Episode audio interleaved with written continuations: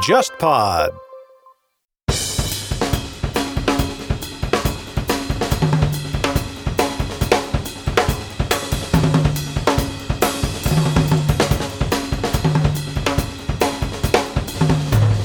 欢迎收听《天方乐坛》，我是顾超。那么最近呢，大家在家里面看电影啊，肯定网上的这个资源是翻了不少。B 站最近上线了一部老片，这个《爆裂鼓手》。这位导演查泽雷的作品啊，除了这个《爆裂鼓手》之外呢，还有这个《爱乐之城》，那么还有就是二零二零年新推出的剧集《漩涡俱乐部》。看来呢，导演非常喜欢这个爵士乐的相关题材哈。呃，有些人可能会对这个爵士乐一般般啊，没什么感觉。但是呢，呃，在 B 站上面看到的情况是，这部已经上线多年的老片，竟然获得了很多人的关注，而且呢，这个弹幕啊，这个是飞得很快。所以今天我们呢，就花一点时间来讨论一下这个《爆裂鼓手》，还有一些跟爵士乐相关的一些电影。那今天呢，还是我们的固定班底三人和大家一起来聊天。呃，欢迎两位沙青青和博乔两位老师。大家好，大家好。好，那今天的这个节目啊，我们首先可能有一些朋友还对这个爆裂鼓手不太了解啊，我们可能先要给大家介绍一下。我最早看这个电影的时候，第一印象就是标题啊，是不是意味着它是一个这个跟摇滚乐相关的电影？或我看了才知道啊，原来是跟爵士乐有关的，就是一个。打鼓的少年，那么他呢是成长在这个单亲的家庭，但是他非常希望呢成为一个优秀的爵士乐的鼓手。那有一次呢，他在练习的时候就被一个呃魔鬼导师啊，学校的这个爵士乐队的领袖。叫弗莱彻这个人看中了，然后呢，进入这个乐团以后呢，发现这个情况跟他预想的有点不一样。这个老师是，呃，一会儿嘛就是说撸他一下，一会儿嘛又会这个打他一下啊。可以说这个老师是非常的喜怒无常，而且的性格暴躁啊。最后的这个师生关系呢，就是非常的紧张啊。最终这个经过了各种各样的这个磨难之后啊，这个男主角安德鲁终于是登上了这个音乐厅的舞台。那么发现呢，这个老师其实是想把他打入地狱啊。如果一言以蔽之的话，两人怎么看这个电影呢？你可以看相关网上的对他的评价，我基本上可以发现，就是我的朋友圈里面，如果是资深乐迷，评价都一般；但是如果就是相对来说，可能音乐看的比较少，电影看的比较多的，评价都还不错。就是这是一个非常呃分明的这样一个现象，就是。是，我觉得这部电影，就是你乍一看的话，你会觉得说还是很酷炫的，很多色彩很锐利、很饱满，然后整个情绪张力很足，这样子。剪辑很棒啊，对，然后剪辑很凌厉这样的。然后，但是如果你比如说看完电影一两个小时，然后如果在外加你的音乐稍微有一点品味的话，你可能会觉得说，嗯，好像讲的这个故事好像。没有这个音乐也可以，或或者说，甚至表达的跟我们很多人认为的普世的一些音乐观念，其实不是特别的吻合这样子的。尤其是一些呃爵士爱好者吧，甚至是他可能是他自己就玩爵士的人。可能对这个片子的那个批评就非常大。然后我看了一下，这个现象还不光是就说是国内，就我们中国国内，其实当时这个片子在欧美的评价也是这样，就是说他在欧美拿了一些嗯很多奖，然后相对来说票房也还不错，跟他的那个成本比起来的话，但是我会发现就是说欧美的音乐界，尤其是爵士音乐界，对这个片子的评价基本上都是负面的。而且很多人都会觉得，哎，你就是你完全是扭曲了爵士乐的一些本质性的东西，给公众造成了一个错误的印象，所以这种评价非常多。嗯，说白了就是一个高考故事。就是你可以理解成是一个，就是是就是一个是毛毯和那个 黄山或中学的故事。是的，就是一个黄黄冈中学的老师。我们不应该这么就是直白的说啊，就是一个某中学的某魔鬼老师对学生进行集训的一个呃一个美国版的龙樱混杂了中国高考美国版龙樱的这种故事。对对对，嗯，先从这个电影本身来说，它的。情节也好，他音乐也好，这个导演到底他想要干什么？他最终的目标，他想要表现什么东西？这个其实也是为什么，就是说，可能很多影迷对这个片并不是很反感，但是业界对他很反感的一个原因。嗯，当然这个原因可能有一个前提，就是我们知道这个导演扎泽雷是一个非常年轻的一个导演。嗯，这部这个《爆裂鼓手》应该是他的第一部长片，之前还有个短片的《爆裂鼓手》。那么你比如说，你作为一个导演，你如果现在还是一个 nobody，你还是一个默默无名。名的人，你要如何在业界打开你自己的局面，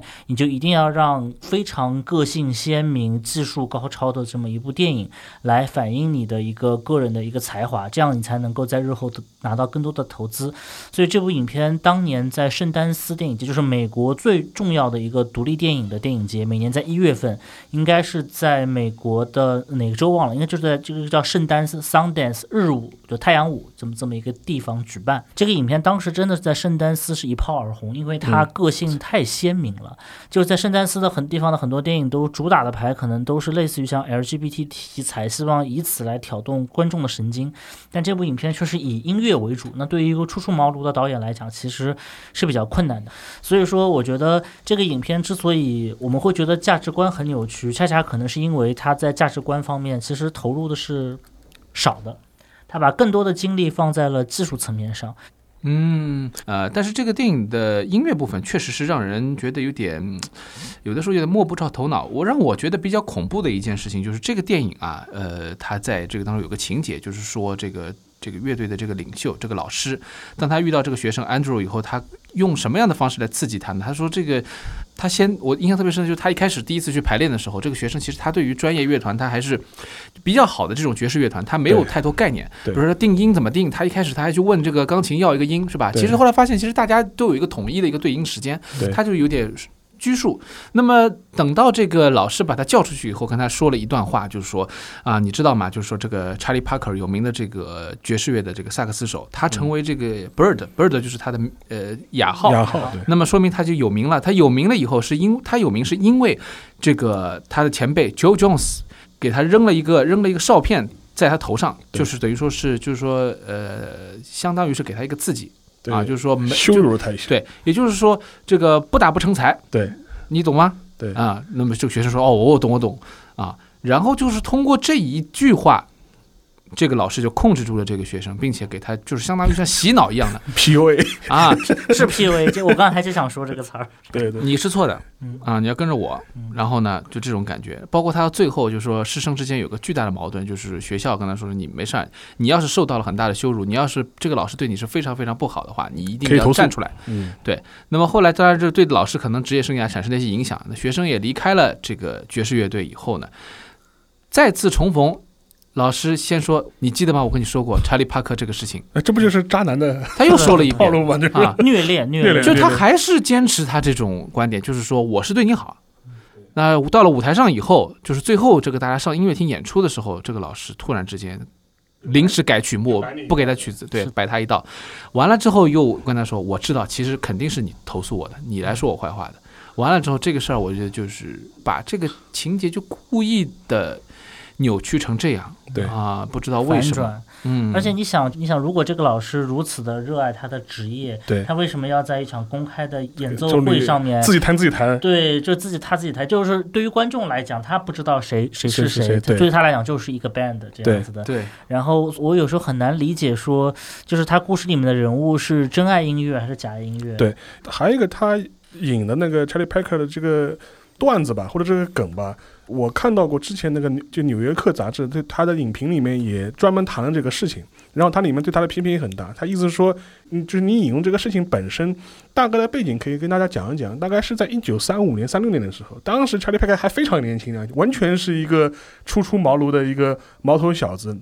应该是在堪萨斯吧，就是他演演奏的时候，等于是他节奏一就一开始没有踩对，嗯。所以当时的时候是那个鼓手就是给他了一个就是一个提示，就定了一下音，就给你一个提示。当时那个就是他查理贝克还是个毛头小子，他他就是没有 get 到这个点，后来几次都没有被 get 掉。后来那个鼓手就等于是后来就是说是把那个他那个鼓棒等于是扔到他那个脚下，但是就是弄的就是有点不欢而散的那种感觉。嗯然后之后，查理·拜克呢，就是他可能是他花了可能一两年时间，然后再讨好自己反省，然后再重出江湖，然后获得他的一些名号。但是这个故事本身嗯你很难说跟查理·派克后面的成就有什么必然的联系。那个纽约客那个影评里面就讲了很多，他意思说查理·派克呃之后一一两年的确是做了很大的一些呃改进，然后有很大的进步，他做了很多自己的一些努力，但他恰恰没有做的就是那个电影里面做的那那样事情，把自己关在房间里面，天天在那不停的在那练。嗯。他说这恰恰是查理·派克没有做的事情。嗯，但是问题是，他这个故事又是被这个电影拿出来做了一个核心的一个要素，反反而复复的讲，嗯。所以说就会导致很多他们爵士圈里的人就觉得这个事情你你你有病吧，就是是的，就是是的，拿拿这个事情来讲，而且他就觉得你用的又这个梗用的又不是很对，嗯这是一第一点。第二点的话，就是说是他这个电影里面他对那个爵士乐的表现的这种形式有点奇怪，他那个是他选择的是像那个 Big Band 这这种嗯大乐队的这种这种方式，但说实话。这个演奏形式本身，其实在现在的爵士音乐圈里面，已经不是一个非常主流的这种表演形式了。呃，它其实真正的黄金时代是在二十年代、三十年代。其实那个时候，二三十年代，呃，这二战之后，这个形式本身其实都已经没落了没落了。可能到五十年代、六十年代的时候，有个别一两个人还在坚持他要搞这样爵士的 orchestra 这种 band，但其实已经是非常非常边缘了。印象中他还呃在里面讲过，就当时在在他们那个登台演出前，就最后换曲目那个演出之前，当时那个老师还跟那个他的很多乐团里面成员说啊，我们这个乐队里面都是精英，他们将来能够进 Blue Notes 去去那去这种演出。后来我想，我靠，我说 Blue Notes 大概 N 年没有演过这种 Big Band 这种东这种东西了这很。场地就是只可能都不太是一部分，对，只是一部分啊，。对，所以说我觉得他这个他这个切入这个点选择也很就是怪，就是他觉得如果你是想表现一个爵士乐的这种方式的话，嗯嗯，就是你选择这样一种形式也很奇怪，就是大家就觉得 就是它不是基于现实的，它也哎不是是说就是表现的特别自然的，对可以说它有点就是在情情节的设定上比较的做作吧。对，然后我现在听沙老师这么讲啊，我倒是就感觉到这个导演。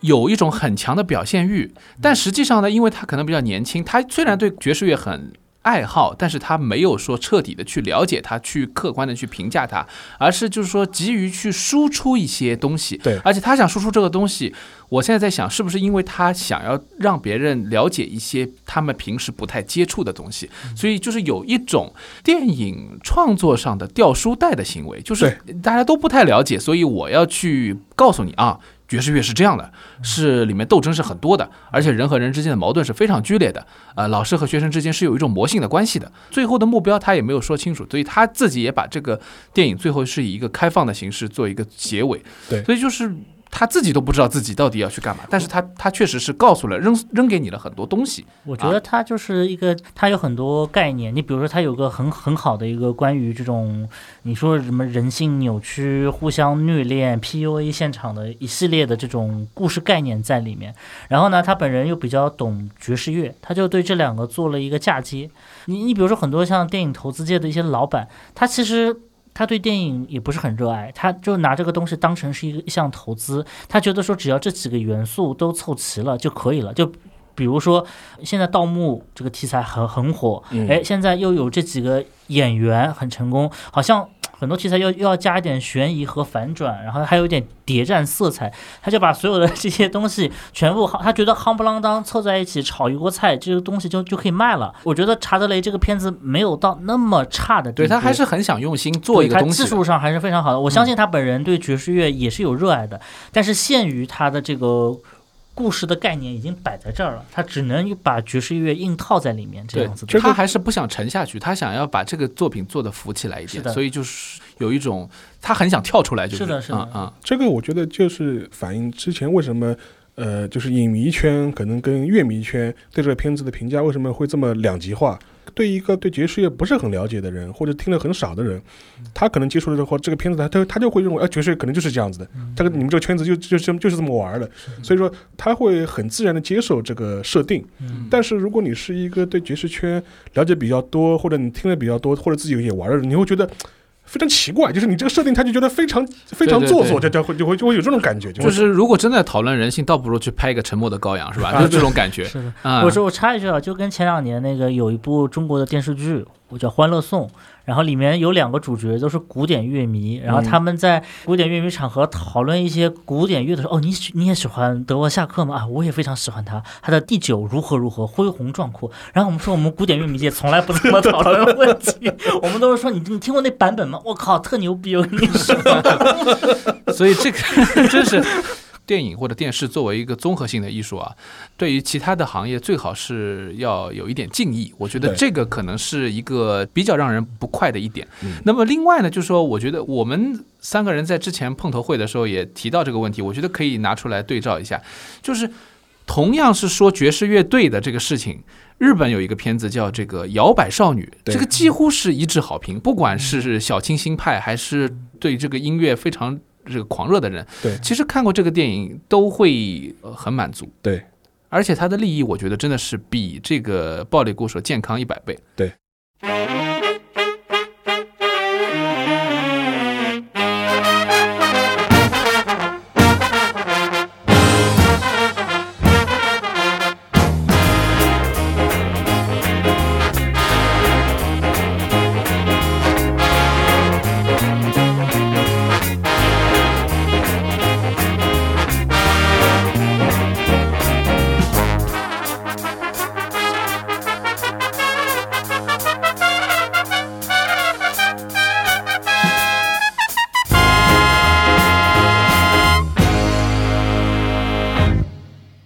这个健康呢，不是说他一定要这个呃正能量啊、一定要正能量。但是呢，他的这种健康是在于，就是说一这个电影是有目标的，对是想要解决一些问题，或者他是想要带别人去发现一些东西的。对，就这个感觉是很好，就不是说我一定要告诉你这些人多牛，然后这个爵士乐多么难，然后这个里面学的人是如如何如何不容易。他更多的还是通过爵士乐去寻找自己的这个人生价值。这帮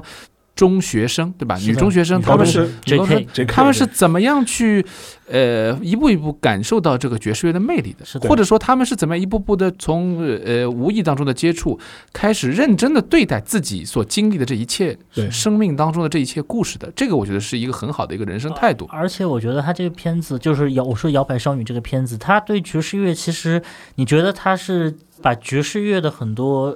理解正确的融入到了电影当中。对比如说很重要的里面就是那个女高中生在路过那个红绿灯的时候，找节奏对，他就找节奏，他他就听呃什么是反拍，什么是正拍，甚至到最后那个小高潮的时候，那个现现在非常有名的这个日本冯巩高桥医生，对对。他还带着大家一起打反拍这样子的，就是你感觉他是真的是把这种懂融入到了当中，而且里面还有一个特别有趣的角色，就是那个其实啥都不会吹的那个那个数学老师。对那个对那那那个老师。那，个老师，对那个爵士老师，那个人也呃，那个竹中直人嘛，对对，竹中直人扮演的这个老师，这个老师就是典型的很多乐迷的代表，就是高非常热爱高级高级票友，高级票友，甚至想学，但学的一塌糊涂，怎么都学不会。但是他还是有一点点指点能力的，然后他他毕竟听得多了嘛，是的，听得多多，就是他又想表现，又想参与，但是能力呢又达不到。这个其实对于像我们很多这种乐迷来讲，其实是非常有认同感的。你会你会感觉到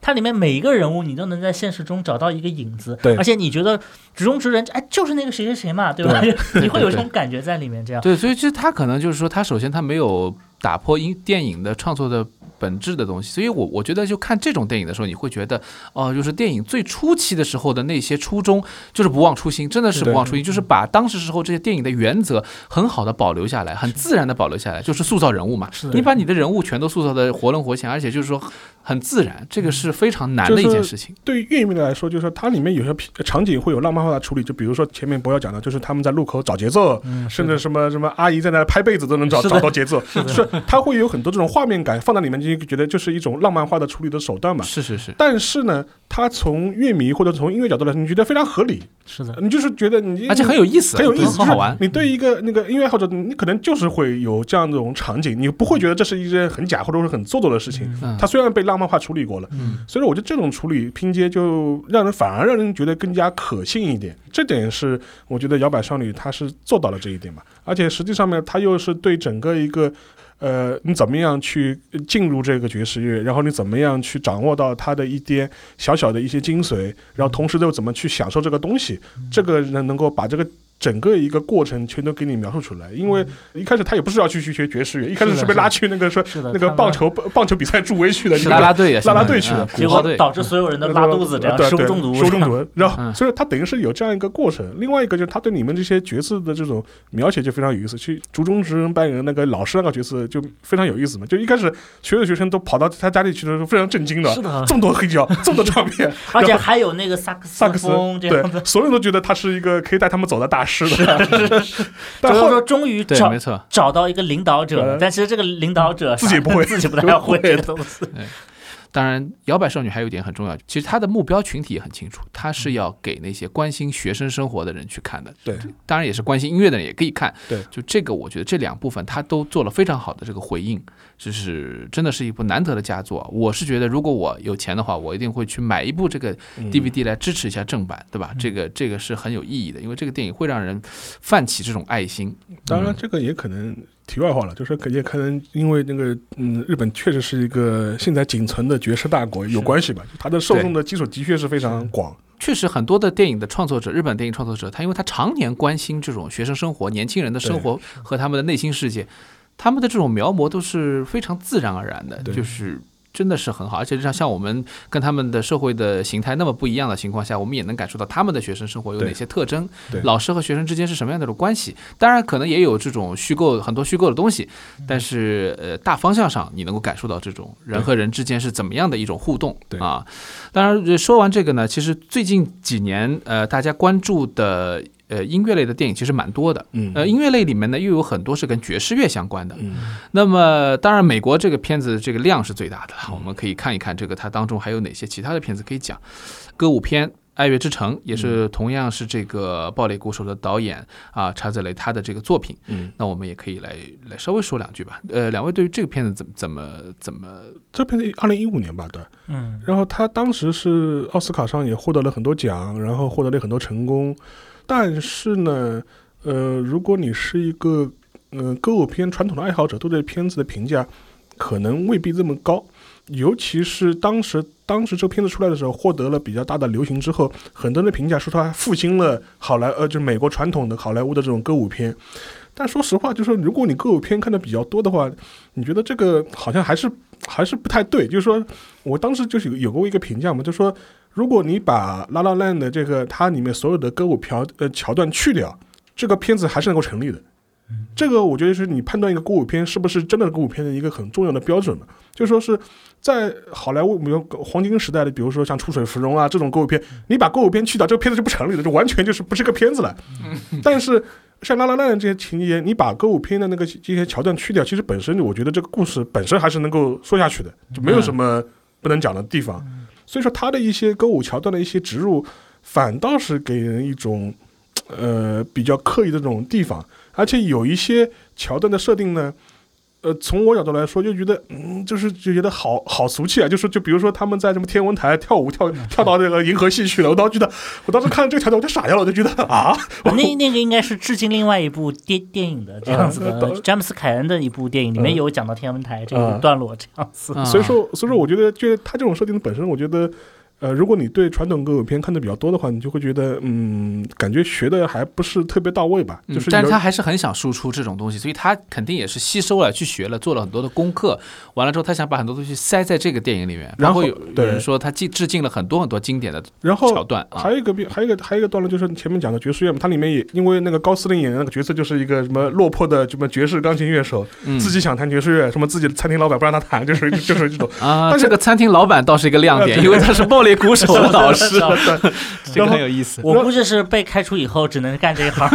对而且这个人物的形象也是这种刻板，然后又是又是好像有点冷血的这种感觉。对，但是这个片子里的他的一些主旋律、他的主题歌、他的一些主旋律，其实本身一点都不爵士，是的，是完全是一个流行乐，就 pop music 的这种感觉。所以说，你就觉得你就好奇怪，就是你到底是在黑爵士乐还是在本爵士乐的？是是是是。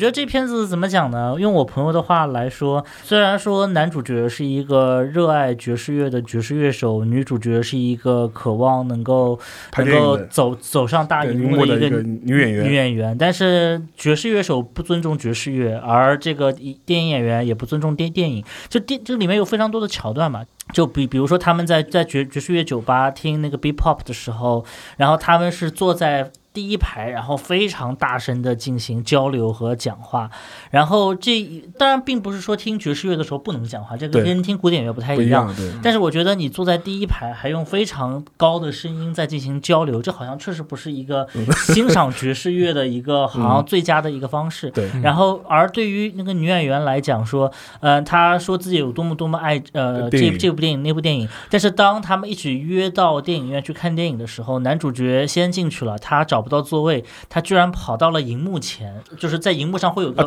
黑色的投影这样子的，他在利用荧幕的光在在找他自己的男朋友在哪儿，这个。你如果上海电影节要干这件事情的话，我估计你会被影迷喷死。这样，所以，所以我觉得就是说，你说，你说你自己对这东西这么热爱，但是其实你，你对这个东东西电影中却没有表达出一个固定的尊重。我觉得，如果说《爆裂鼓手》讲的是一个关于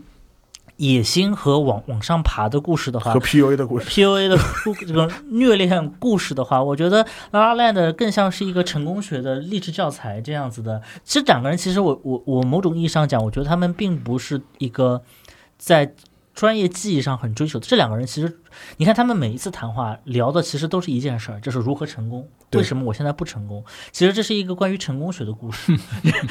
当然，歌舞片以前的歌舞片也有这个问题，就是话题重复啊，呃，然后话题比较简单啊，没什么情节啊之类的，这种都是有。但是有个区别，就前面讲的，就是但是歌舞是推动情节的，这个但是你来来来来，就是你把歌舞去掉，就是说其实这个情节你也能理解，你也能理解，这是个成功，我们要成功，我们要出人头地的故事。是的，而且还有一个问题，就是可能是跟那个查泽雷这个导演本身有关，就是他在影迷中能够获得一些不错的声誉，跟他有一点非常关系。他会在电影里面埋很多梗嘛，嗯就是埋很多电影梗这样子。比如说刚才我说到的这个天文台的这个段落，包括它里面有很多歌舞片，也是在致敬其他的歌舞片的。对，对但是这个影迷呢会看得很还哦，这个地方我看出来了，那个地方我我看出来了。然后呢？然后呢 为什么要看出来？就是嗯你这种看出来以后呢，你会觉得啊，跟导演有很多共鸣。你导演也是一个爱电影的人，他会有很多共鸣，他会甚至比如说在戛纳看完首映以后，他会非常兴奋，他会发朋友圈，他会写嗯嗯嗯写公众号，然后把这个电影吹上天这样子的，他会有很多然后出然后出很多篇文章，就是说对里面梗的解析，来这种盘点嗯解析这样子。我甚至有朋友说，哎呀，我自己也是影评人，我好累啊，每次看完电影以后，大家都要互相问，哎，那个梗你有没有看出来？然后就感觉像对答案一样，就是你考完试以后。对对对，去对对答案一样，但这个确确实实是抓住了很多呃，你说核心影迷也好，或者很多影评人的心，他们都会在这个角度上为这部电影唱赞歌。这个嗯也虽然说影评人和比如说一些专业观众对于一个电影的就是这种口碑导向的作用，其实不太是有限的，但确确实实也并不是完全没有用。这样，如果你电影拍的并没有说烂到直接一眼就能看出来呃当然，就是虽然我们前面好像似乎是对他有很多批评嘛，但是当然，他这个片子本身肯定是在平均水平之上的，这个亏点还是要给的。嗯，但只是说，你从一个音乐爱好者的角度来说，嗯，你对他的评价可能不会那么的高，因为前面讲到它里面有拿爵士乐做背景，我当时还记得那个高司令还在里面讲，意思就是说，很多人就觉得爵士已经死亡了，他只是被拿来做背景音乐的这个东西，似乎你在写东西啊，他咖啡馆里的时候当一个 BGM 放一放。所以说，他就认为这个现在是不对的。所以说，我们要什么发掘爵士乐的什么真谛啊，就就是给你这种感觉。嗯，嗯但是恰恰这部片子给我的感觉，它爵士乐就是个背景。这片子里面这个片 就就是你骂了半天，这个爵士乐在你片子里面其实不也是一个背景吗？对是的，是的。就是我还说吧，沉下去的话，我们会觉得这个电影会觉得品味下来会有点问题，但是浮上来的东西看起来都是很光鲜，看起来都是很美的。很美的，对。嗯，那么说到这个呢，我个人觉得印象比较深的，就是真的能够在大众和在专业呃人士，包括在音乐界都引起比较大的回响，而且还能够有比较独立的一种电影的这种品格的这个作品啊，还是会说到就是。九十年代上世纪九十年代末时候的那个《海上钢琴师》这样的片子，对，就是它会成为一个就跟它的主角一样，这个电影就会成为和主它的主角一样的那种，就是本身就非常独特，对，然后怎么都不会被人忘记的这样一个片子。你说它是一个大俗片，它也是个就是个就是个大俗片，就音乐故事片。然后看完以后，你就会觉得就是说久久难以忘怀啊。但是你回过头来，你也感觉到它里面塑造的人物形象，它的这种想要表达的这种音乐的或者说人的这种品格，或者说他在这个时代置身于这个时代他的一种追求，我觉得都是要明显高于就是我们今天讨论的。呃，爱乐之城和这个暴力鼓手的，不过我个人也非常不喜欢海 上钢琴师。嗯，我是我其实非常不喜欢那个托纳多雷嗯，这样子。托纳多雷是有三部曲嘛，《海上钢琴师》、西西里的美丽传传说，还有那个天堂电影院这三部曲这样。没错因。为我对《海上钢琴师》和《天堂电影院》印象都太差了，所以导致现在都没有 看西西里的美丽传说对嗯，然后内部倒反而好像听上听上去很多专业人士评价评比较高一些。是吧？然后我是觉得说，怎么讲呢？就《海上钢琴师》这部电影，在我看来，仍然跟音乐，我其实感觉关系不是很大。嗯，它是个情节片是吧？它是个情节片，嗯，然后而且里面里面有最有名的一段嘛，就是所谓三场斗琴。斗琴，对三场斗琴的这一段，我觉得就是莫里康内为这个作品其实是作了曲嘛，就刚刚去世的这个作曲大师莫莫里康内。莫里康内的作曲技术以及他一些非电影配乐方面的作品，其实我觉得都非常棒。但是恰恰我觉得这个一九零零里面啊，就是三场斗琴的这个曲目，我觉得还是一个意大利导演的一个这个，毕竟他在好莱坞体系里面嘛，他这个片子也是个英文片这样子的，所以说他还是把音乐简单的归为弹得快和弹得响这这么一个倾向。你想，比如说三场斗琴里面，最关键的其实就是最后一场的这种斗琴，然后他仍然就是这有还点俗气的啊。对，而且还是用一个非常的怎么讲呢，像杂耍一样的说这个。弹的琴键温度很高，可以拿一根香烟进去把香烟给点着，这样子的一个，我觉得就是说，说到这个，倒是可以回过来说说《暴力鼓手》里面，就他其实也是在讲这个事情，就是你弹的不够，你你敲鼓敲的不够快，是的，然后他就一拿这个作为一个标杆，当然表现方式有点不一样了。嗯，是的，就是这个这个海上钢琴师，敲烂，对，海上钢琴师给人感觉就是说，他就是把这东西做给你看，然后你观众就很惊讶，哇，是这样的嗯啊。但是暴力鼓手的感觉，他都不要做给你看，因为有的时候观众有时候，我至少我是感觉啊，到底这个鼓敲的有什么问题？这个老师说的问题在哪里？我都听不出来。对，但是他就是要告诉你，就是不对对嗯啊，就是有问题，我就是不够快我就是想要骂你，是啊。对，这这个让人觉得就是可能又进一步了。嗯啊，那我我的意思是说，就是说《海上钢琴师》这样的片子，我觉得它的目标是明确的。对的。然后它的电影，当然因为它有意大利人的这种血统在里面，它还是有一种比较传统的这种叙事风格海。上钢琴师相比于爆裂裂鼓鼓手稍微好一点的地方在哪？就是说它里面音乐是服务于这个叙事的，音乐还就特别是我记得里面有有一段很浪漫嘛，就是他们在那个飘的那个那个转的时候对他他在那个飘的那个船上的那个舞厅里面，那个钢琴转来转去，然后他们在一些吐露一些自己的心事，这样他们两个人是等于说第一次真正的相识这样子的，就是他这里面的那个男主和男配这样的。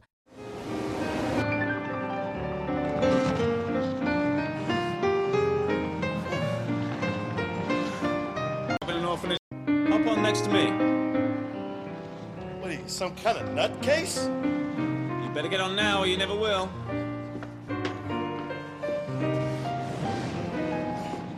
Huh?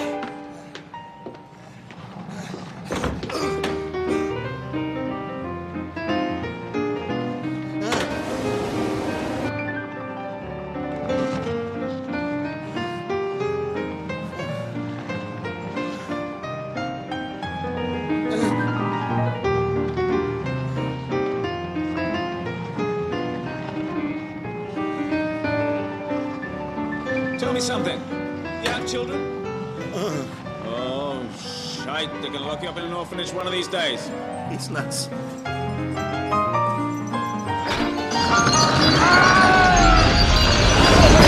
Oh, I see you know your horses. Just, just a little. Good man. 哎，就这个音乐写的也不错，而而且跟整个的气氛也是吻合的。这样，这个相比而言，这个查泽雷这个音乐和这个故事是两分的。嗯，我觉得这这一点上，确实《海上钢琴师》比比这部要好。所以说，你就就是你刚才说的问题，就是说暴力故事可能还是给人感觉就是炒炒一盆杂菜，他把这个菜和那个菜都扔进去了，嗯，然后他想都全部都扔给你。嗯呃，老一点的这些电影啊，可能还没有这种目标性。嗯，呃，两位还有什么其他的比较印象深刻的这种类似的电影吗？我比较印象深刻的是《醉乡民谣》。啊，对对对，《醉乡民谣》，《醉乡民谣》是美国非常著名的一对电影导演兄弟嘛，科恩兄弟，科恩兄弟嗯科恩兄弟拍的，然后被誉为当年最好听的电影，因为里面一共是十首歌，然后这十首歌现在仍然有一些已经就是广为传唱了。我有时候去一些像那种呃，我我其实不太去酒吧，但我偶尔比如说骑车路过酒吧的时候，都会听到里面会在放对这样什么 Miles Away 这样的歌曲这样的。对，然后这部影片其实讲的是纽约格林威治村的一个落魄的歌手，据传他的剧本的原型是那个 Bob Dylan 的一个吉他老师，对，这样子的。然后整个的十首歌创作都非常的好，非常的优秀。然后他这个是一部非常抒情的电影，虽然讲的是个落魄歌手，他很惨，对你能看见他一路上是怎么惨的。他哪怕到最后他表现的很好，在一次这种试唱的时候让考官刮目相看，但是那个酒吧老板却并不真正的需要他，他仍然是把他给拒绝了，因为他觉得他不够具有所谓星相，就是所谓明星相这样子的。但是我觉得《爆裂鼓手》这个影片，嗯、无论是音乐还是剧情，还是音乐加剧情，我觉得都是非常的曼妙。我看我看过两遍，我还嗯专门在大荧幕上面看过一遍。我觉得真的是一部，我觉得说你不能说他懂音乐，但我觉得说他是懂一个人，懂一个落魄的人的这么一个寒冬夜行人吧。我觉得嗯是这么一部电影，这样。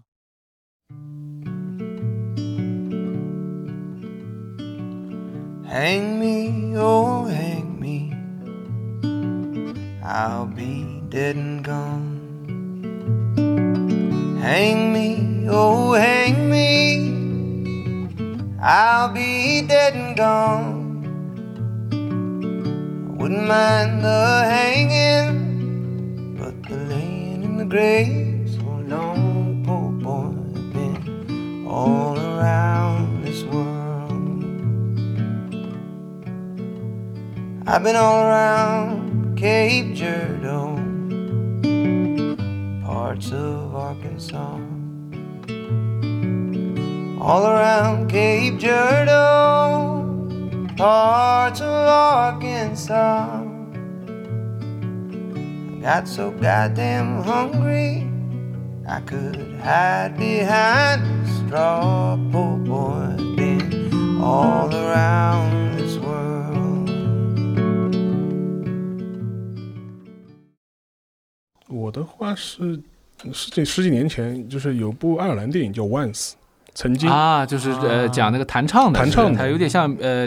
小流行、小民谣。对的，啊然后因为这个片子，我当时看的时候，一不一个嘛是有那个那个就是那个巡礼加成，因为它里面拍的很多场景我都去过，去过所以说就印非常印象深。另外一个嘛，我觉得它作为一个电影本身，其实我觉得一可能没这么好吧，就比较一般。但是它作为一个音乐电影的话，我觉得是比较合格的。主要主创也的确是自己自己就是歌手嘛，所以说他在里面很多这种歌曲本身跟那个呃情节的衔接非常的妥帖，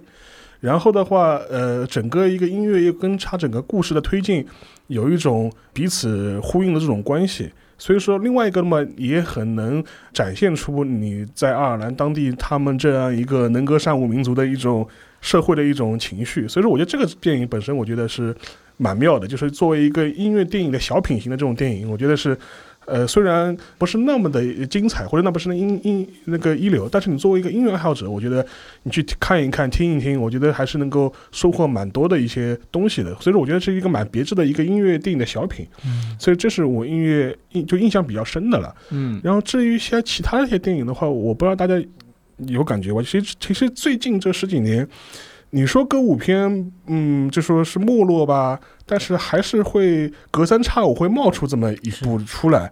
甚至比如说还会拿一些比较一线的明星去拍，就比如说前两年那个翻拍那个《悲惨世界》，啊，对吧？就是找了一堆明星去罗素库罗啊，什么嗯安妮海瑟薇安妮海瑟薇啊，跑去演。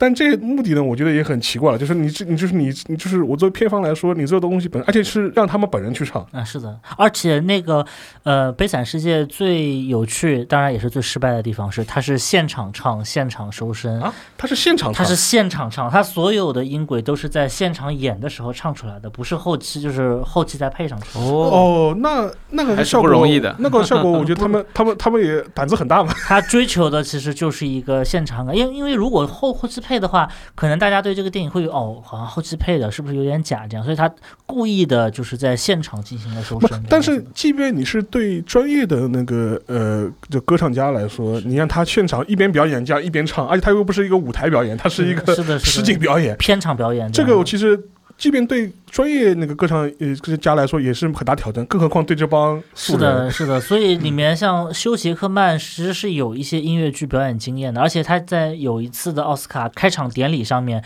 真的是一个人又唱啊对，又跳，跳，对，然后表演的非常精彩，收获了满堂的掌声，应该是我觉得近十五年以来最精彩的一次奥斯卡开场。但仍然在这部影片里面，我觉得他唱的没有我觉得想象中的那种职业的水准，我觉得。嗯，对，那那你也可以想象其他人了嘛。哦，这也解释了为什么就是说其这个片子就是说后面他那个音乐表现其实是蛮一般的了。是的，我觉得唱的其实是有点一般。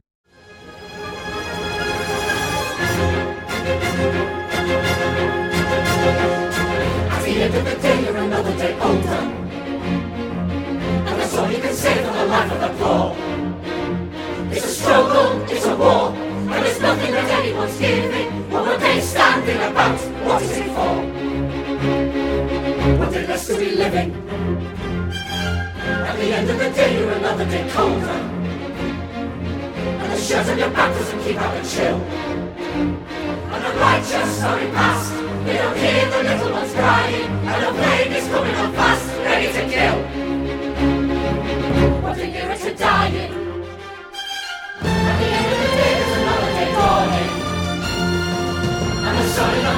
Sweet survival.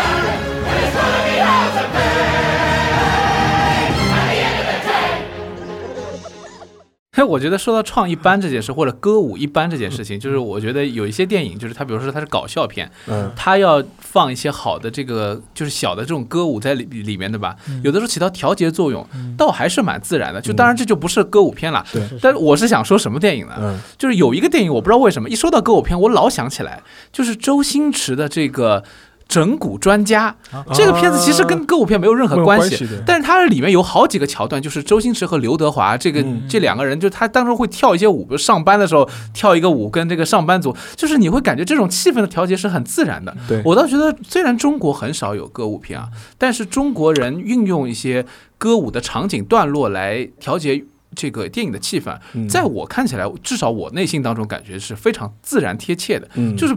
很贴心。嗯。倒比起那些，就是其实欧，特别是美国的一些比较经典的歌舞片，让我还是觉得，当然一方面说就是那些歌舞片，呃，情节离不开歌舞，对，歌舞是推动情节发展。但另外一方面，你也觉得确实是有点做作，就是他就是为了做出那个东西来，对，呃，有一个生产的对象是吧？就不像我们这当然当然在星爷他的这个作品的本身的风格上面，他就有这种调侃性质，我就故意把这东西搞得丑一点给你看。嗯当然也我觉得也是一种在推进这种素材的运用吧。嗯呃，我的感觉呢，就是说，这个今天我们讨论的最主要的这部电影，就是呃，《爆裂鼓手》啊，《爆裂鼓手》这个电影呢，其实它呃还是可以开放一点去看它里面的很多元素了。嗯，就是乍一看的话，肯定是觉得这个电影还是很炫目的。对，呃，毫无疑问也是导演和整个团队花了很多心思去打造的一个一个作品啊。呃，那么这个我们在录这个节目的时候啊，不，当然上线不知道是什么时候上线，但是录制这个节目的时候，正好是这个上海电影节，呃，宣布要复工的这样一个一个时候，所以呃，大家有这个不管这个作品是如何，大家还是多去电影院吧，嗯。啊，这个是一个非常重要的一个呼号，因为这个对于我们接下来的这个呃怎么说，电影永远都是我们呃这个生活下去的理由之一吧。嗯这个我觉得是我们这个时代的一个幸运。那么今天节目呢到这里也要进入尾声，感谢我们三位今天和大家一起聊天，也感谢你的聆听。好，我们下期节目再见。拜拜。拜拜。